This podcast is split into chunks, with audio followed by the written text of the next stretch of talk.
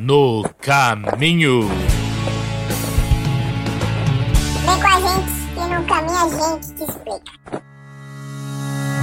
Estamos no ar, no caminho, mais uma vez chegando, e meus amigos também, é Kevin na área, e aí Kevin? Fala, Well, fala, Lindon. Hoje não vou falar, fala Didio que ele não está conosco, né? É, mas a gente espera que ele esteja no próximo. Tô bem, graças a Deus, firme e forte, já esperando chegar o final do ano, né? Final do ano tá chegando, e é isso aí, o Natal tá vindo, e é isso aí, animados aí para mais um podcast. Fala, Lindon. Isso aí, depois dessa linha de raciocínio muito boa do Kevin, tô aí também animado. Feliz Tudo a ver, né? falou de Natal, falou de. Só não trouxe a vovó, né? Só não trouxe a vovó né, nessa abertura, mas. Cara, muito bom ter o Kevin falando tempo, de, nem o clima. Nem rende o assunto aqui. Tem sempre umas ideias boas que surgem. E eu tô bem, cara. Tô feliz também. Tô feliz de estar com vocês. Tô de volta aí no nosso podcast.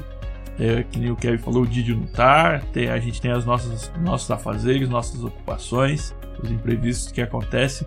Mas independente das coisas, a gente sempre vai estar com vocês aí, os nossos fiéis caminhantes aí, né? São vários aí, a gente acompanha estão espalhados pelo mundo, em vários lugares nos escutam, né? Então a gente tá muito honrado com a sua companhia. Ó, oh, só pro povo saber, tem na Alemanha, tem na França, tem nos Estados Unidos, tem no Peru, que eu lembre, e outros mais que estão vindo. É, tem na grande metrópole aqui no interior do Paraná, Quatiguá, um abraço aí pros meus amigos. Até aproveitar e mandar um abraço pro Nambera. Ele sempre fala assim pra mim, Wellington, eu sempre tô ouvindo. Grande Nambera. Podcast no caminho, então um abraço pra você. Abraço então também pro Vinícius, Vinícius aí, que sempre ouve de Aras. Um abraço. E um abraço pra Voelita dele Kevin, que sempre nos escuta lá no Peru. Isso aí, amigos.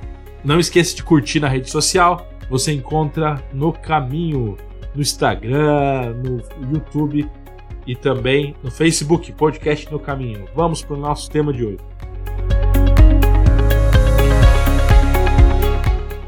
Bom, pessoal, nós estamos aí na nossa trilha sobre o Sermão do Monte e hoje, nesse episódio, nós vamos conversar sobre a prática no reino.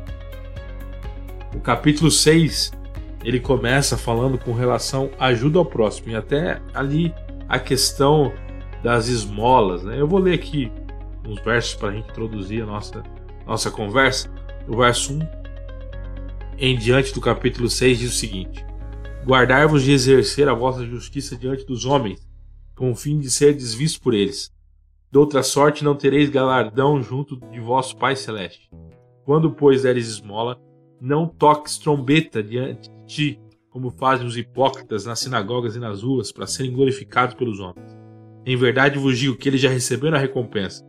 Tu, porém, ao dares esmola, ignore a tua mão esquerda o que faz a tua mão direita, para que a tua esmola fique em secreto, e teu pai que vem em secreto te recompensará. Isso aí, meus amigos, vamos conversar um pouco sobre a, o serviço no reino, a prática de ajudar o próximo, e da área social também, né? Interessante aqui para a gente começar a conversa que Jesus está deixando claro que não é uma questão de marketing, né? Não é um marketing para as pessoas. O que, que vocês acham desse assunto? Então, eu, eu, essa primeira parte, primeiro texto, é legal quando ele fala: Guardai-vos de exceder a vossa justiça diante dos homens, né? Entendimento de que a nossa própria justiça, os nossos próprios atos, é, fazem com que a gente mereça receber o galardão, né? Como fala. Isso é antibíblico, né?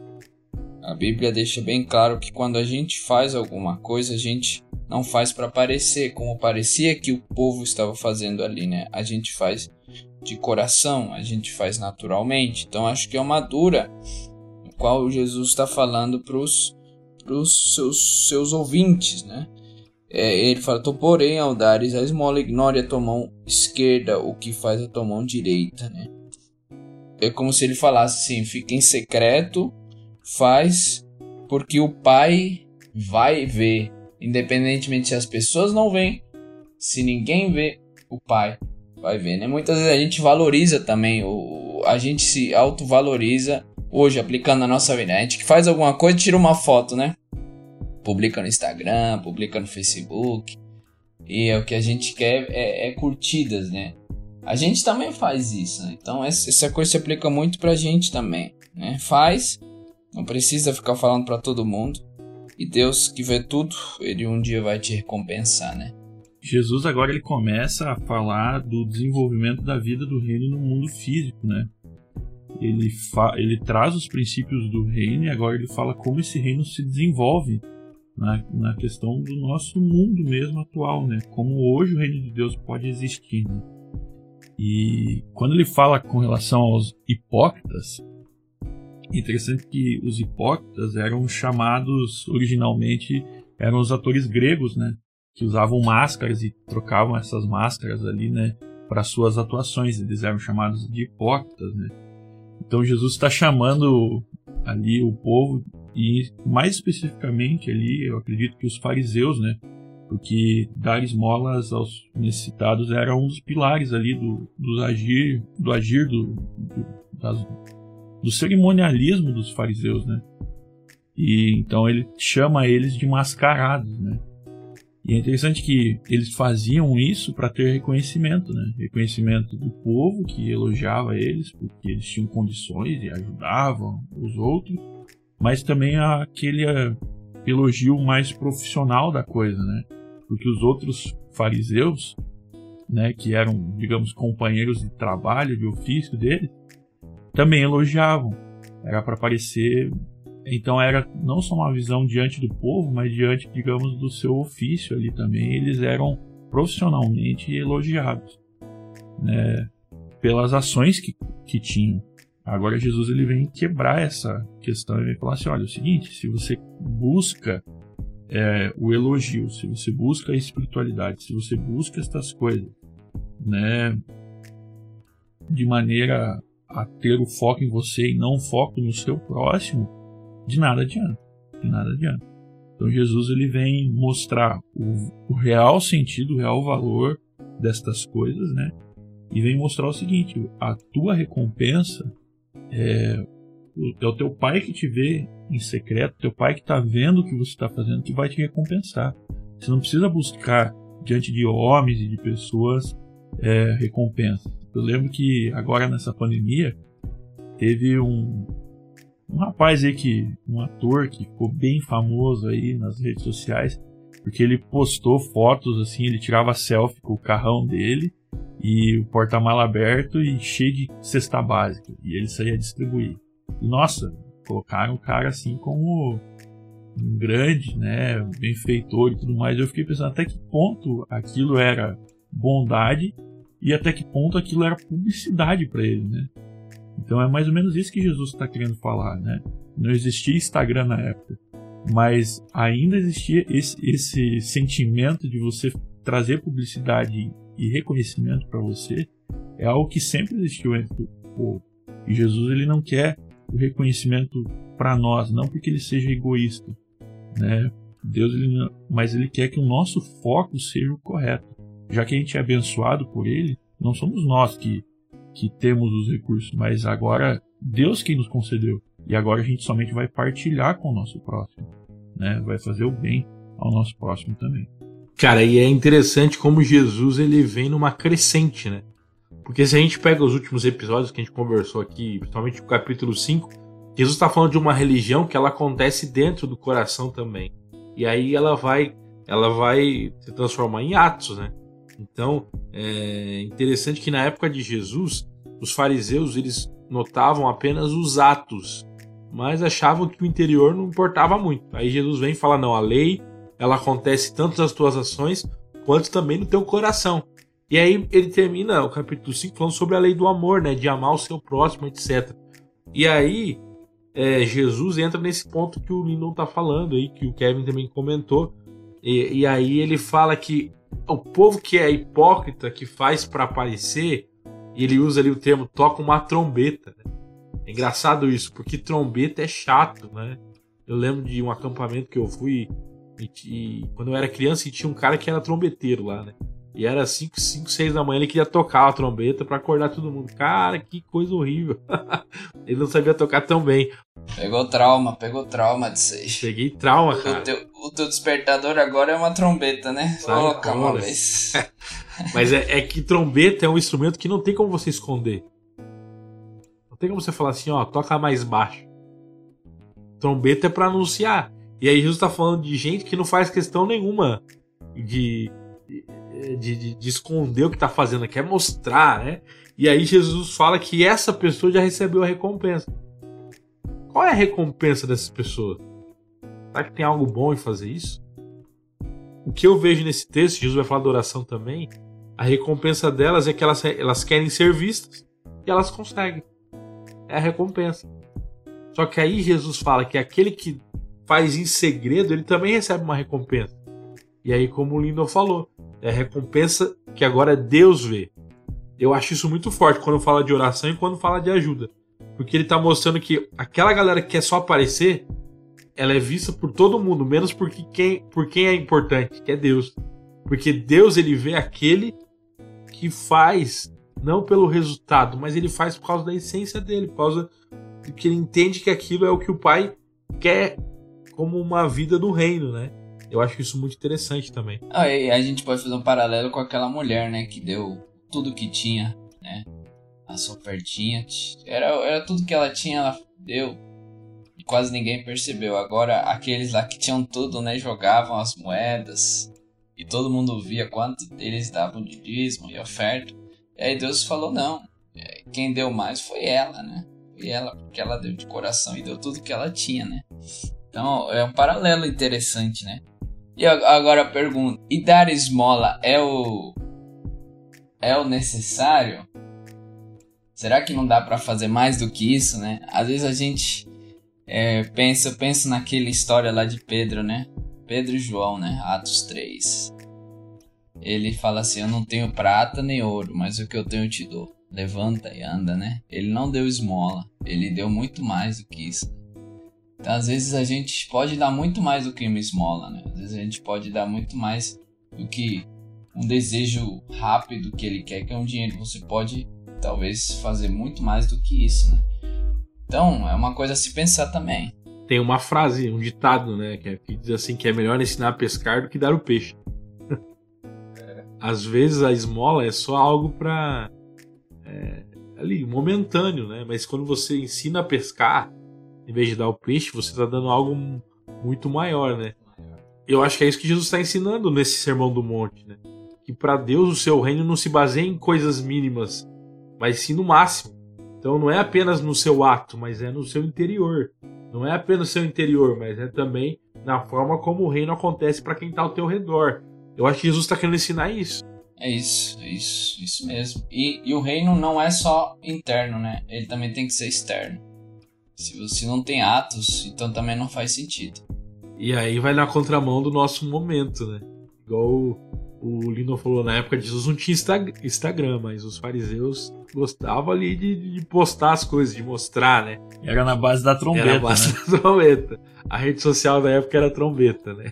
E é- era, não era, é, não é- eles não publicavam só a foto, eles pagavam pra maioria ver, né?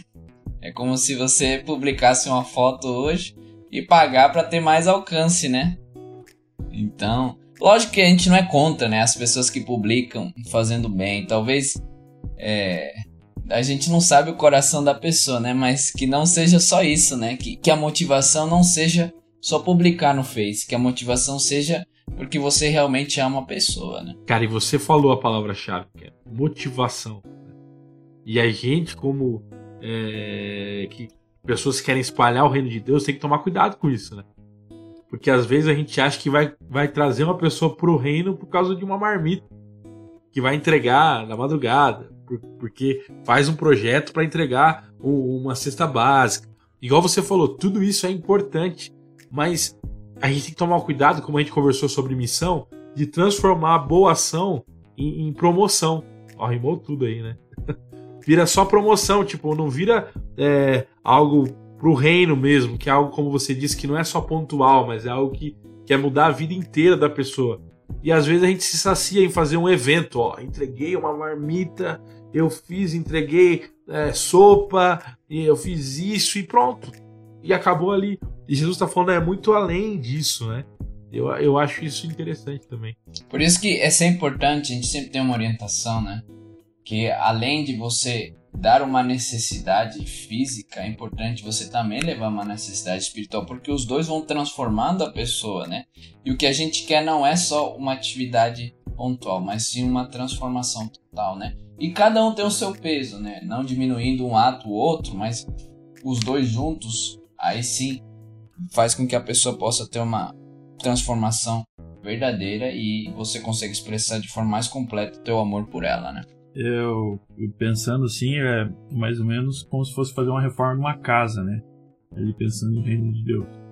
Jesus ele não está preocupado só em reformar, é, em passar uma tinta, em, em mexer ali, trocar o porcelanato e coisa assim, o exterior.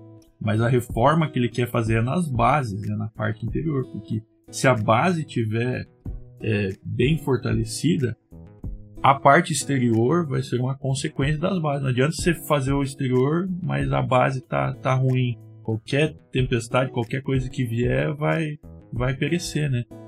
Jesus ele, ele quer mudar o nosso exterior na base, no, no que é principal. Não adianta a gente ter uma vida de aparência, mas o coração não está convertido. Né?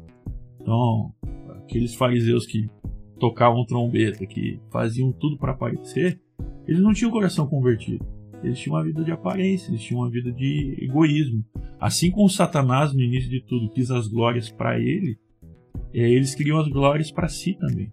Entende? Então, você se torna mais parecido com Satanás até do que com o próprio Cristo em situações assim. Então, é algo para a gente pensar também, né?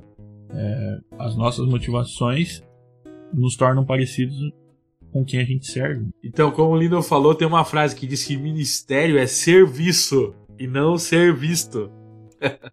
então, é boa, dá para retweetar. E quem usa o Twitter aí, posta lá, coloca no caminho. Ministério é serviço e não ser visto.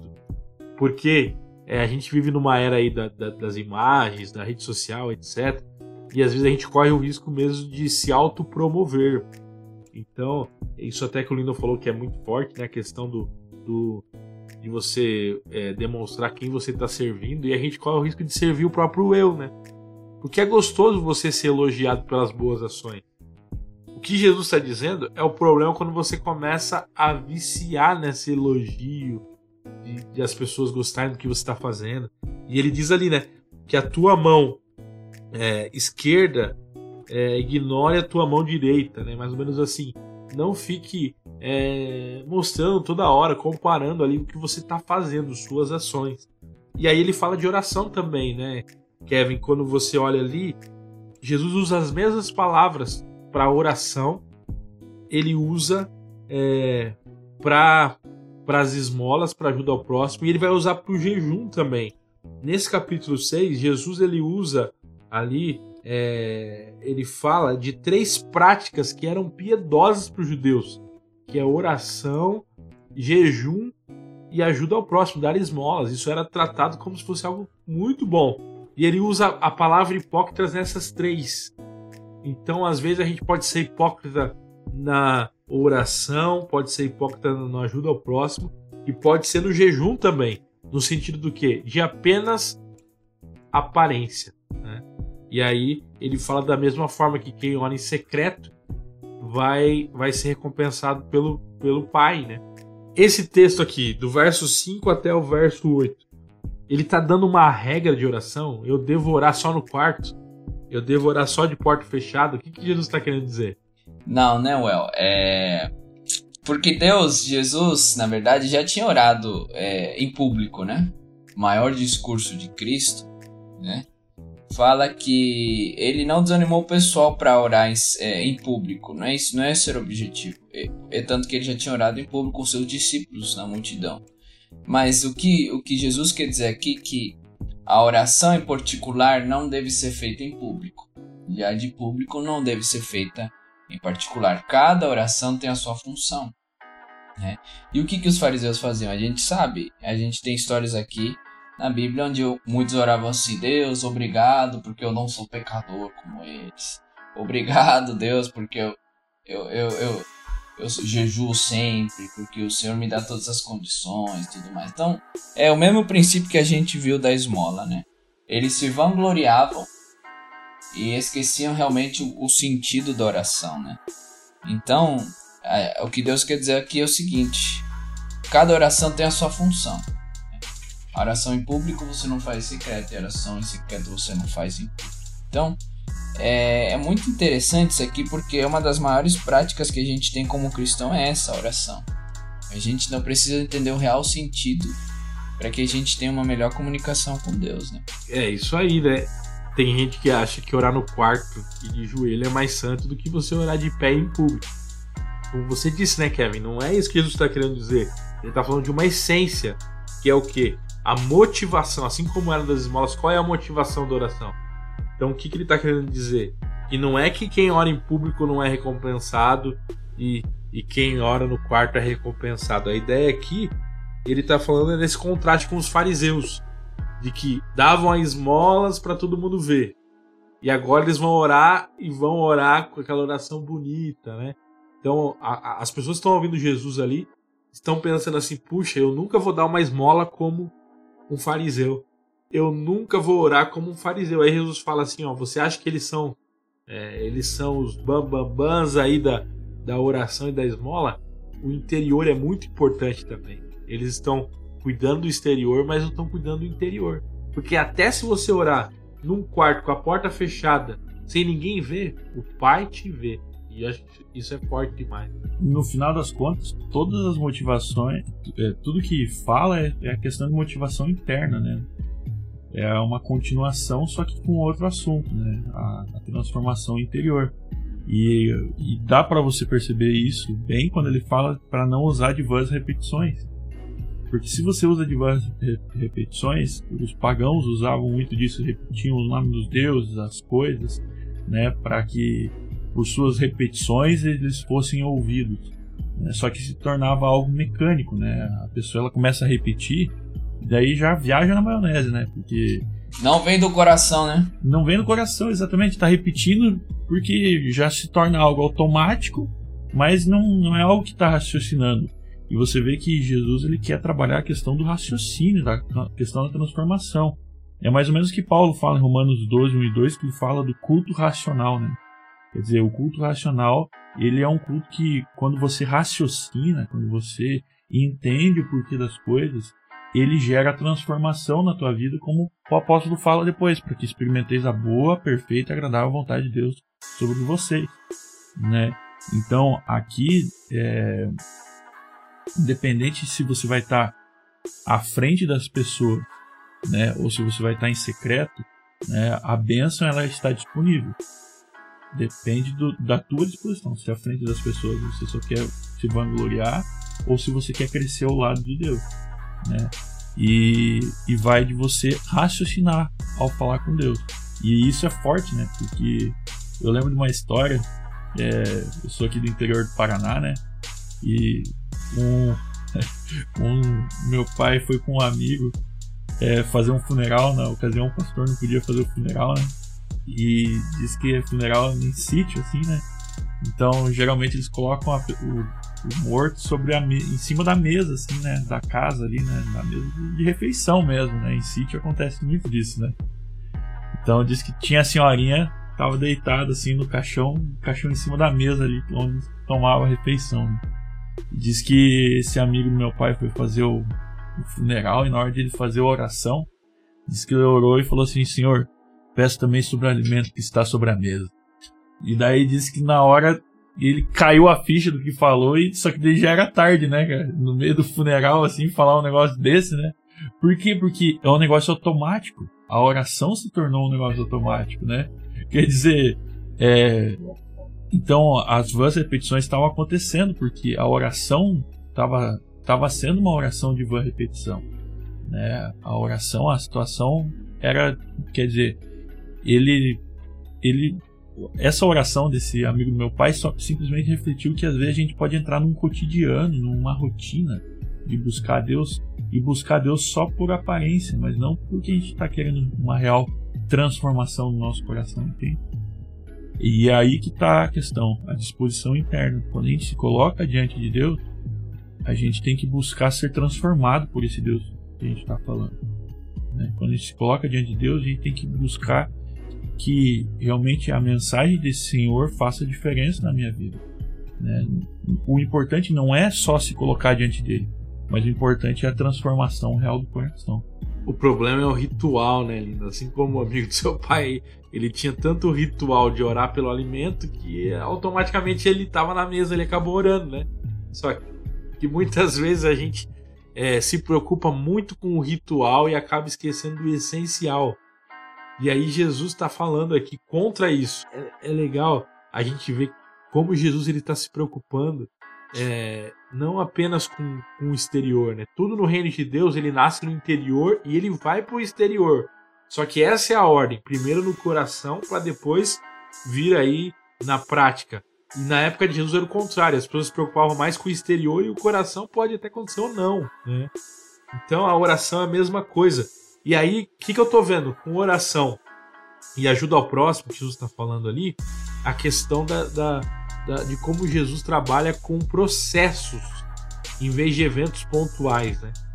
Então, quando a gente fala em, em, em, ajuda ao próximo, Jesus está falando que no reino dele existe um processo, ou seja, isso não é um evento, como diz a própria palavra, um evento.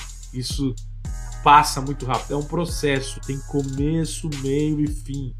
Oração, oração não é algo sem ser um processo, porque eu não oro apenas pelas coisas que eu quero receber, mas eu tenho uma vida de oração, é um processo. Então isso eu acho muito interessante também. Não, e, e é, além de ser um processo, é uma coisa constante, né, Well? É, vai parecer um pouco contrário, mas não é contrário.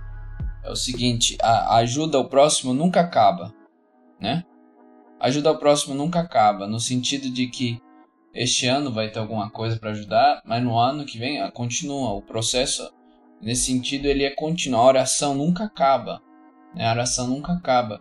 Por isso que às vezes tem alguma motivação para fazer, doar isso, daquilo, é bom para motivar o pessoal, mas você tem que ter ciente que isso nunca acaba. O jejum, que a gente vai entrar, também não acaba. Ele é constante, ele vai até até até a volta a volta de Jesus, né?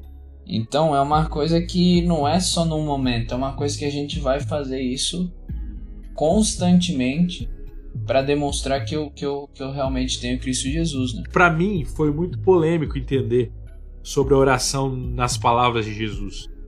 Porque eu achava que de muito orar, muito Deus iria me ouvir. De muito pedir, ele iria conceder. Então a bênção seria eu receber as coisas que eu tenho. Mas aí quando você vai ver o que Jesus está falando de oração aqui, você vai ver ali no verso 7, ele fala: Não, quando você for, for orar, não useis vãs repetições como gentios, porque presumem que pelo seu muito falar serão ouvidos. Nem vos assemelheis, pois, a ele, porque Deus, o vosso Pai, ele sabe o que tem necessidade antes que lhe o peçais. E aí eu fui ver ali a questão do, da palavra dos gentios. Você consegue ver que nesse ponto aqui, Jesus ele tá um pouco diferente do, do da outra linha. Porque se você pega ali esmola, ele fala dos hipócritas. Ele começa falando da oração dos hipócritas e fala do jejum dos hipócritas. E aqui ele traz uma palavra nova, os gentios. Quem são os gentios? Os gentios eram aquelas pessoas que, que trazem ali muitos costumes, do, muitos costumes é, da sua época de pagão, como ele adorava os seus deuses. Quando você pega esse ritual de adoração a um deus, você vê que era assim, né? Não chovia, ele ia lá e fazia sacrifício falava Senhor, manda chuva, pro Deus dele da chuva, né? Que ele imaginava. E se não fazia sol, ele ia lá pro Deus do sol e se sacrificava e ficava pedindo, etc. Aí Jesus está falando que não é pra gente ser que nem um gentil. Porque no reino dele, a bênção não é o que a gente recebe de acordo com o coração. A bênção, ou seja, a recompensa, é ser visto pelo Pai. E aí depois disso, Jesus vem com a oração do Pai Nosso. O que, que ele fala ali? Se você for analisar o Pai Nosso, o único pedido que você tem no Pai Nosso, assim, o primeiro pedido que você vê ali é a questão: venha o teu reino e seja feita a tua vontade. Porque o resto ele já faz, ele já dá o pão, ele, ele já nos perdoa. O que o pedido mesmo é a vontade de Deus. Então o que, que eu entendi? Aí vocês podem discordar, vocês estão ouvindo aí. Eu comecei a ver que a oração no reino de Deus não é pedir coisas. Eu comecei a parar de pedir as coisas. Porque eu, eu fico pedindo enquanto não recebo. Então eu vou repetindo o meu, meu pedido, vou repetindo, vou repetindo. Eu comecei a orar como Jesus está falando aqui. Senhor, seja feita a tua vontade. Me ajuda a entender sua vontade. Me ajuda a viver sua vontade. Me ajuda a aceitar sua vontade. Não sei o que vocês acham disso, mas para mim fez muita diferença, porque agora a minha oração não está condicionada ao resultado, mas sim ao reino. Esse é o principal pedido, que a gente esteja alinhado ao coração de Deus, né? Porque é, é fácil entender isso que você falou, porque Deus ele quer o melhor para nós. Deus ele sempre vai querer o que é melhor para nós, entende? Às vezes a gente quer algo que Deus ele na verdade tem um algo melhor pre preparado para nós. É, tem uma frase que eu vi há, há, pouco tempo atrás que diz o seguinte: é, a gente costuma dizer assim, ó, quando a gente ora, existem três possíveis respostas de Deus, né? O sim para nossa oração, o espere mais um pouco e o não, né? Espere mais um pouco não. Eu ouvi uma frase dizendo assim, na verdade, Deus ele tem três possíveis respostas, mas a resposta é sim. A resposta também pode ser espere mais um pouco ou eu tenho algo melhor para você. Não quer dizer que Deus está dizendo não para você, mas ele fala não, eu, o que eu tenho para você, meu filho, é melhor. Então aguarda um pouco aí que você vai ver que o que você está pedindo é uma expectativa muito baixa. Quando a gente entende que Deus tem o que é melhor para nós, a gente para de focar tanto nas coisas e foca sim em ter um coração alinhado com o dele. Porque automaticamente, com o coração alinhado ao dele, a gente vai ter o que é melhor para nós. E a gente vai estar tá vivendo isso que você falou. Eu, eu entendo assim que o principal pedido que nós temos na nossa oração é, é aceitar a vontade de Deus. É tanto que muitas vezes a gente entende errado, por exemplo, Mateus 7, 7 8, né? Aquele texto bem conhecido que está aqui no Sermão do Monte, que diz assim: Pedi, dar-se-vos-á, buscar e acharei, bater e abrir-se-vos-á. Pois todo que pede, recebe, e o que busca, encontra. E quem bate, abrir-se-lhes-á, né? Aqui Deus fala para pedir, aqui Deus fala para buscar, aqui Deus fala para bater, né? Ou seja, essa iniciativa ela é muito importante, mas quando a gente vê o contexto deste texto, né, se a gente vai para Mateus 7:11, que fala assim: Ora, se vós que sois maus sabeis dar boas dádivas aos vossos filhos, quanto mais vosso Pai que está nos céus dará boas coisas aos que lhe pedirem, né? O que, que significa essas boas coisas, né? Quando a gente pede boas coisas, Deus nos dá, não nos dá as boas coisas. E é interessante que essa mesma esse mesmo texto e essa mesma parte do texto a gente encontra em Lucas, capítulo 11, versículo 13. É o mesmo texto. Lucas também fala dessa mesma coisa. E é interessante que lá muda a palavra boas coisas, quando a gente fala assim: Ora, se vós, que sois maus, sabeis dar boas dádivas aos vossos filhos, quanto mais o Pai Celeste dará o Espírito àqueles que lhe pedirem. Ou seja, quando Deus fala pedir dar-se-vos-á, e o texto continua, fala que são boas coisas que ele vai nos dar, ele está falando o que? Num contexto do Espírito Santo.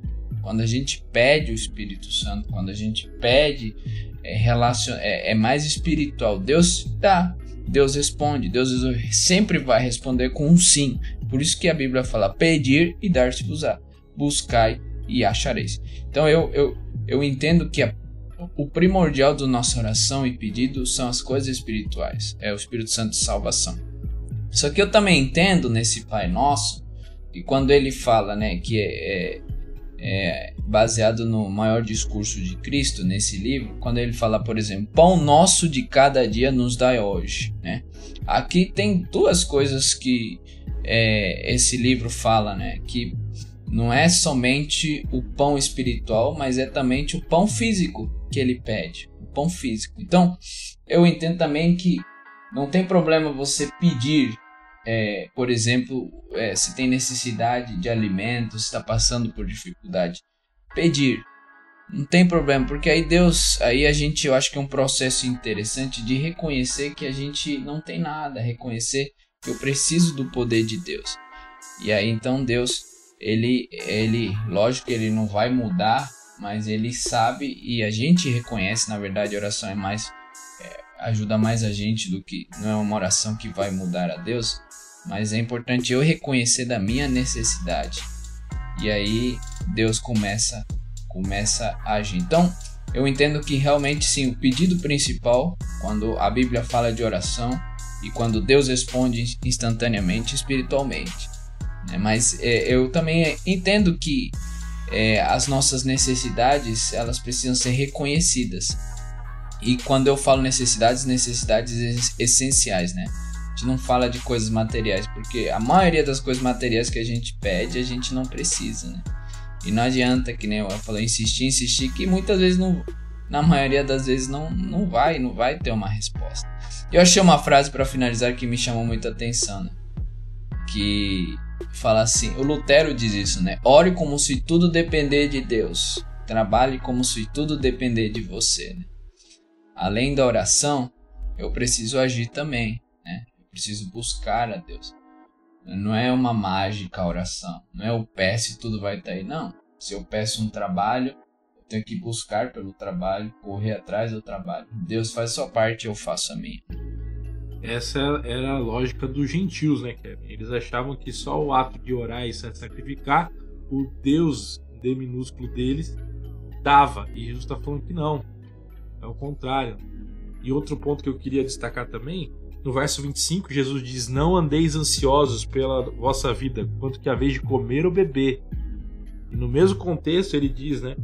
É, é, no verso 31, é, portanto, não vos inquieteis, dizendo: que comeremos, o que beberemos, o que vestiremos, porque os gentios é que se preocupam com essas coisas. A, a comunhão deles, a oração, estava baseado nisso. Aí você fala: o que, que eu vou pedir para Deus então? Né? No verso 33 ele diz: Buscai, pois, em primeiro lugar o seu reino, a sua justiça e todas as coisas vos serão acrescentadas. Então, eu, eu gostava de falar sempre uma frase, eu dizia muita oração, muito poder.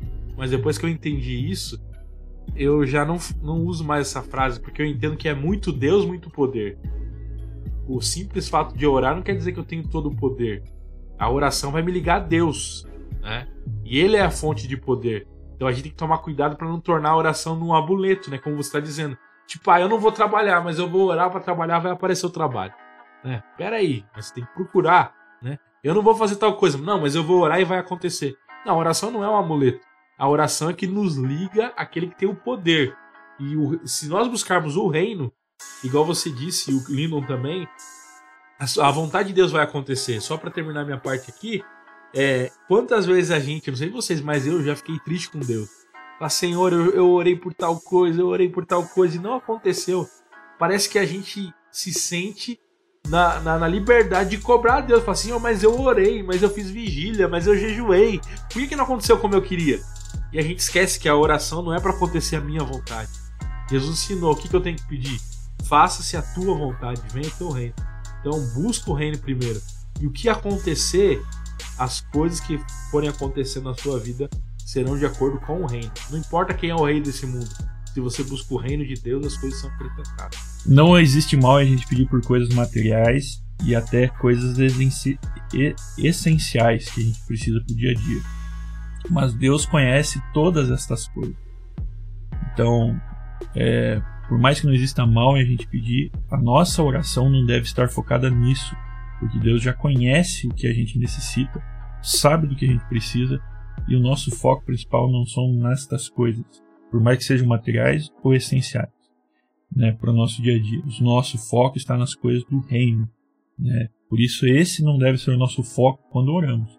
Né? Nosso foco deve ser nas coisas que o Senhor tem a nos proporcionar de crescimento aqui nessa terra e ainda mais o que Ele irá nos proporcionar no céu. A gente precisa abrir o nosso coração a Deus. Não tenha medo de abrir o teu coração a Deus. Não tenha medo de é, de mostrar os teus desejos para Deus, não tenha medo de mostrar o que você quer, de, de falar o que você quiser. Eu acho que é importante isso aí. Não vamos limitar a oração para só falar. Não, você pode falar o que você quiser. Agora, você tem que ter sabedoria para entender que muitos dos nossos pedidos, a maioria deles, são carnais, né? Eu não posso entrar num espírito de oração querendo que ele responda do meu jeito. Eu acho que essa é uma maturidade que a gente precisa ter. Agora, a oração é uma conversa. A oração é uma conversa. Não existe é, uma um tem que fazer isso. Não, é uma conversa que você tem que expressar o teu coração. Deus tem vontade de algumas coisas, fala, mas por isso que a gente sempre fala uma frase assim, que se faça a tua vontade. Esta é minha vontade, não sei se é a correta, mas que se faça a tua vontade. Então a gente tem que entrar no, na oração como a gente sabe como uma conversa entendendo que tem que se fazer a vontade dele e não a nossa. Mas a gente tem que viver essa frase, né, Kevin? Porque também às vezes vira uma van repetição, né? É, é a história daquele menino que quer namorar e ele fala: Senhor, eu quero namorar, uma namorada. E eu quero que ela seja loira, de olhos azuis, que tenha 1,65m, que tenha uma Ferrari, que tenha mais de 100 mil na conta sobrando para nosso relacionamento, que tenha isso. E ele faz uma lista e no final da oração ele fala: Senhor, mas seja feita a tua vontade. Ele deu uma lista de coisas que ele quer e aí ele tem a cara de pau de, fal de falar para Deus fazer sua vontade. Aí Deus manda o contrário. Deus não manda a loira, não manda. Não era do jeito que ele queria, não era. Ele falou: Senhor, o senhor não ouviu minha oração.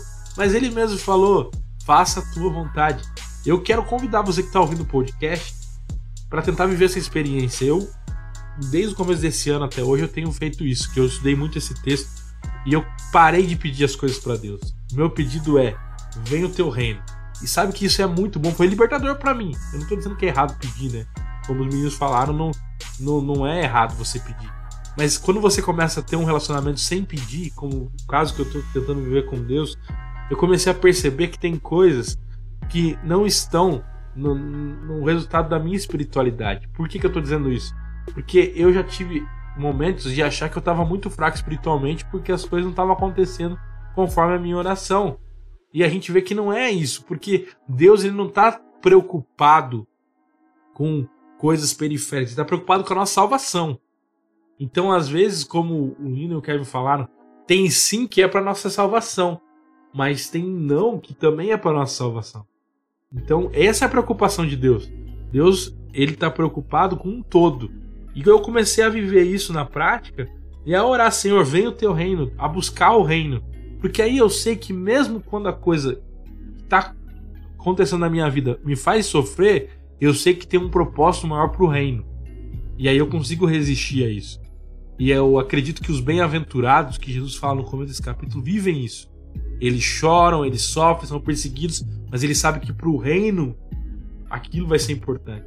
Então é, é, é, o, é o que eu entendi que eu tenho que viver mais essa frase: seja feita a tua vontade e não só para falar para ficar bonitinho numa oração. Bom, para concluir então, o que, a gente percebe? Que Jesus está falando de ajuda ao próximo, oração e jejum tem muito mais a ver com o reino do que com as nossas coisas. Então, por que, que eu ajudo o próximo? Eu ajudo pro reino. Por que, que eu oro? Eu oro pro reino. Por que, que eu faço jejum? Eu vou jejuar para estar no reino. Então, tudo começa de dentro para fora. Eu entendi isso nessa parte e creio que você que está ouvindo a gente é, pode colocar isso em prática, buscando o reino nas suas ações, no modo geral. E vocês, o que, que vocês levam dessa nossa conversa? Eu entendo que nesses pontos aqui, o, o próximo, ele sempre tem um destaque importante. Quando a gente dá esmola, a gente dá esmola, ajuda o próximo. Quando a gente ora, além de orar para que Deus possa colocar o reino no meu coração, eu oro também pelo próximo. Eu oro pelas necessidades do, do próximo. Eu oro para que Deus possa estar é, agindo na vida do próximo. Então, eu acho que é importante. Esse princípio é importante. E o jejum, interessante do jejum, a gente não falou. Possivelmente depois a gente fala. Tem o jejum de Isaías, né? Muito conhecido, Isaías 58. Eu jejuo para ajudar o próximo que, que é, o jejum de Isaías 58 fala? Que você faz o alimento, em vez de comer o alimento, você pega esse alimento e dá para o próximo. Você não come, mas o próximo come. Então, eu acho que nesses três pontos, quando a gente foca no próximo, ele tem mais sentido, né?